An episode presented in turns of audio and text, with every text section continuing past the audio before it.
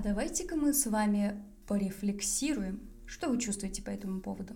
Нет, конечно, я шучу, рефлексировать мы не будем, но вот разберемся, что это за зверь такой рефлексия и как она может быть полезна или бесполезна в нашей жизни и работе. Признаюсь честно, лично мне долгое время вся эта мода рефлексировать казалась какой-то слюнтяйской. Мало того, что у тебя в жизни что-то произошло, и ты как бы и так себя чувствуешь не очень, ты еще и садишься и начинаешь размышлять. А что это у меня произошло? А как это так вообще со мной такое случилось? Что же я чувствую-то по этому поводу? Но жить в скорлупе своих убеждений стратегия неверная, поэтому я считаю, что нужно всегда во всем разбираться, чтобы сложить об этом какое-то объективное, максимально из возможного мнение.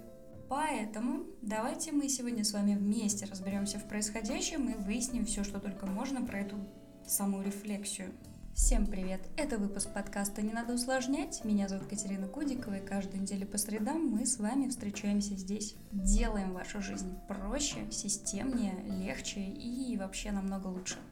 А вы обязательно ставьте лайк, подписывайтесь и приходите ко мне в телеграм-канал. Я буду рада каждому. Что такое рефлексия? Кстати, правильно можно говорить как рефлексия, так и рефлексия. Оба варианта допустимы. Слово рефлексия происходит от латинского reflexio, что означает обращение назад. Это понятие, охватывающее явление и концепция, относящиеся к обращению разума, души, мышления, сознания человека или коллектива к самому себе. Пока что выглядит как нытье, да? Будто ты героиня какого-то романтического сериала, с тобой что-то происходит, и ты укутываешься в плед, садишься и начинаешь размышлять, а как это так получилось, что с тобой такое произошло. На самом деле рефлексия — это не просто размышление о собственных эмоциях. Это полноценный самоанализ и осознание своих собственных действий и своего опыта. Занимаясь рефлексией, вы не просто осознаете, что вы чувствуете по этому поводу, вы еще и анализируете свою деятельность, занимаетесь самонаблюдением и, в принципе, учитесь размышлять. С помощью рефлексии, самостоятельного изучения своих же процессов, вы можете, например, определить, для чего вы получаете тот или иной навык и как он пригодится вам в будущем. В отличие от смыслов, которые транслируются вам извне, когда вам говорят «иди учи математику, потому что в будущем тебе нужно будет считать сдачу в магазине», вот этот момент, когда вы самостоятельно осознаете, для чего вам это нужно и ради чего вы здесь вообще находитесь, он повышает вашу вовлеченность и мотивацию, так как вы самостоятельно, сами для себя определяете нужность и важность совершаемого действия. Рефлексия помогает определиться с целями, которых вы хотите достичь, так как вы в процессе, опять же анализируя себя, можете скорректировать происходящее и э, изменить какие-то цели. И тут снова работает повышение мотивации за счет того, что вы самостоятельно определились с тем, что вам это нужно, вы этого хотите и хотите именно вот этого. Рефлексия также помогает адекватно оценить свой труд, свой вклад, происходящую ситуацию, После ситуации вы анализируете произошедшее, делаете определенные выводы и, соответственно, можете опять же корректировать свое поведение или понять, что вам нужно, ну, например, подтянуть. То есть вот здесь вот я, конечно, молодец, но вот тут вот мог бы и получше. Рефлексия, опять же, помогает определиться со своими истинными целями и желаниями. Не все наши стремления лежат на поверхности и сияют начищенными боками. Некоторые из них приходится откапывать в дебрях своего собственного разума. Потому что многие из целей, к которым мы с вами идем и которые мы с вами выполняем, на самом деле навязаны нам извне, кем-то другим. А мы просто наивные чукотские дети повелись и пошли выполнять. Например, мама говорит вам, что нужно хорошо учиться, обязательно занимать высокую должность, добиваться каких-то невероятных высот для того, чтобы быть счастливым. А вам для того, чтобы быть счастливым, хотелось бы, например, заняться искусством, быть скитающимся художником, и в этот момент вы бы чувствовали себя максимально прекрасно и гармонично. Но как вы можете это понять, если не будете анализировать самого себя? Как и любой описанный процесс, рефлексия имеет множество классификаций. Она может быть устной и письменной. По функциям она может быть физической, например, успели вы что-то или нет, сенсорной, понравилось вам происходящее или нет, и интеллектуальной, ну, что-то понял, что-то не понял. Время, когда происходит ситуация, которую мы анализируем, также влияет на вид рефлексии. Рефлексия может быть ситуативной, то есть когда вы э, анализируете определенную ситуацию, происходящую прямо сейчас может быть ретроспективной, когда вы оглядываетесь в прошлое и анализируете произошедшее когда-то давно. А может быть проспективный. Это когда вы смотрите вперед в свое светлое будущее и анализируете предстоящую вам деятельность. Конечно же, рефлексия делится и по субъекту анализа. Может быть личностная рефлексия, это когда вы анализируете самого себя, заглядываете вглубь своих дебрей, рассуждений и мышления. Может быть коммуникативная рефлексия, это когда вы в разговоре с человеком критически оцениваете что-то, что он делает по отношению к вам или в ситуации, или вообще где бы то ни было. А может быть социальная рефлексия. Это процесс, когда вы ставите себя на место другого человека и пытаетесь понять его мотивы, его цели, почему он так поступает, зачем он это делает, что движет им в этот момент. Да-да, Нелюбимое многими упражнение «Что же хотел сказать автор?» на самом деле не просто издевательство со стороны учителя над учениками. Все дело в том, что преподаватель таким образом хотел научить вас рефлексировать, по большому счету размышлять, ставя себя на другое, на место другого человека. Но какой бы ни была рефлексия, она всегда работает по одному единственному принципу. Рефлексия – это анализ. Звучит, конечно, очень хорошо пока что, но, как всегда, есть подвох. Дело в том, что рефлексировать тоже нужно уметь правильно. Не просто налить себе чашечку какао, сесть в кресло, да и начать размышлять о бренности бытия и сути происходящего с вами. В таком виде рефлексия вам только навредит. Дело вовсе не в какао. Корень зла не в нем. Дело в том, что обычно, когда мы просто с вами садимся и начинаем размышлять о произошедшем, мы уходим в один ужасающий мерзкий вопрос. Почему?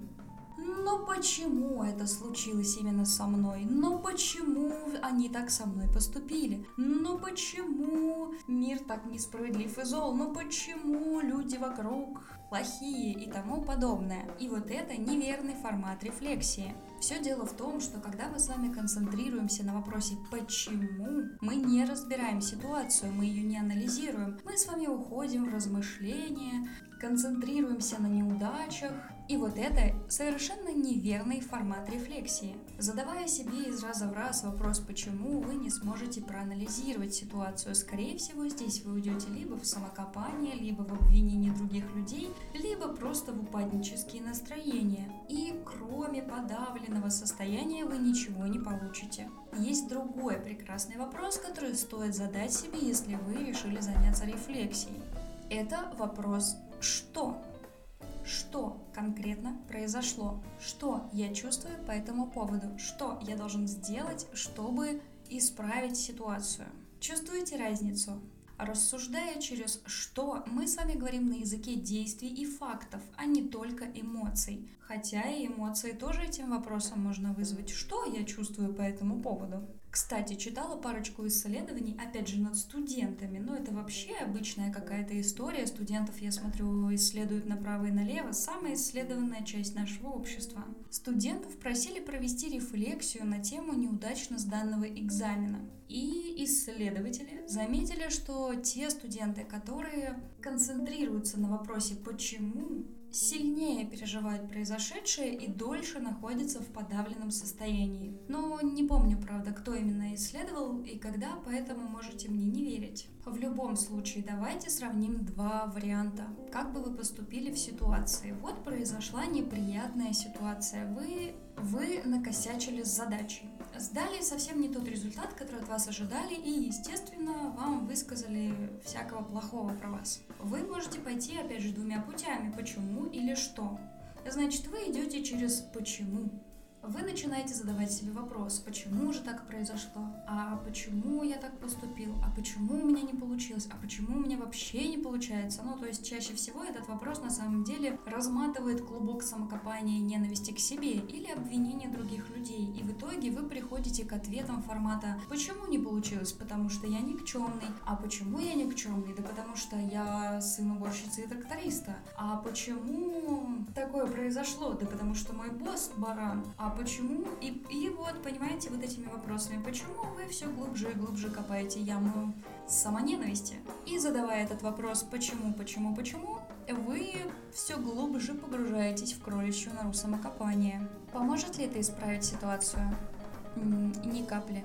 Ни сейчас, ни в будущем, никогда бы то ни было, подобные размышления никак не помогут вам исправить ситуацию, стать лучше и не повторять подобных ошибок. Но можно уйти в размышления формата «что?». А что конкретно произошло? Вот что именно было в задаче не так? А что я должен сделать, чтобы в следующий раз задача была выполнена на 10 из 10?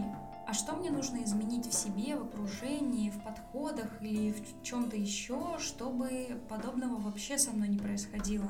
И даже вопрос о причинах произошедшего можно задать в двух разных плоскостях. Вопрос «почему?» — это такой вопрос нытик. А вот вопрос «что?» — это вопрос фактов и действий. Отвечая на вопрос «что произошло?», вы получаете конкретный список фактов, от которых, кстати, можно легко абстрагироваться и смотреть на них объективно. Подытожим, как же все-таки рефлексировать правильно? На самом деле все зависит не только от вопроса, который вы себе задаете, нужно еще и составить некоторые условия для того, чтобы рефлексировать правильно. Во-первых, делайте это в спокойной обстановке. Лучше делать это в тишине и когда вы, в принципе, уже уравновешены и спокойны. Если вы пытаетесь рефлексировать, э, когда вокруг вас бегают и кричат люди, вы сами на эмоциях и происходит полный хаос, то как бы ничего хорошего из этого не выйдет. Все-таки анализ требует тишины. Отключайте внутреннего критика, когда вы начинаете рефлексировать. Самая главная фишечка рефлексии в том, что нужно постараться отнестись ко всему максимально объективно. Не закапывать себя, не закапывать других, а сначала рассмотреть ситуацию и только после этого сделать выводы. И, конечно же, чтобы рефлексия стала вашим постоянным спутником, вам нужно приучать себя рефлексировать. Поначалу, возможно, самым эффективным способом будет садиться и описывать свой опыт и отношение к нему буквально на листке бумаги. Причем лучше делать это в два захода. Первый заход, когда вы все описали, потом вы даете этому листочку с выводами подышать и приходите к нему немножко позже. И на совершенно холодную, трезвую голову оцениваете происходящее. Но со временем, когда вы привыкнете делать это и отключать своего внутреннего критика и успокаивать свои эмоции, прежде чем сделать какие-то выводы, со временем вам станет гораздо легче и проще рефлексировать о произошедшем или происходящем или о том, что будет происходить. Как видите, рефлексию, как и любой инструмент, можно использовать с умом, а можно использовать, ну, как получится. И, естественно, в разных случаях это принесет абсолютно разный результат. А я верю, что все у вас получится и не надо усложнять свою жизнь. Она и так не коробка конфет, к сожалению. Увидимся в следующую среду. Пока-пока. Чик-чик-чик-чик-чик-чик.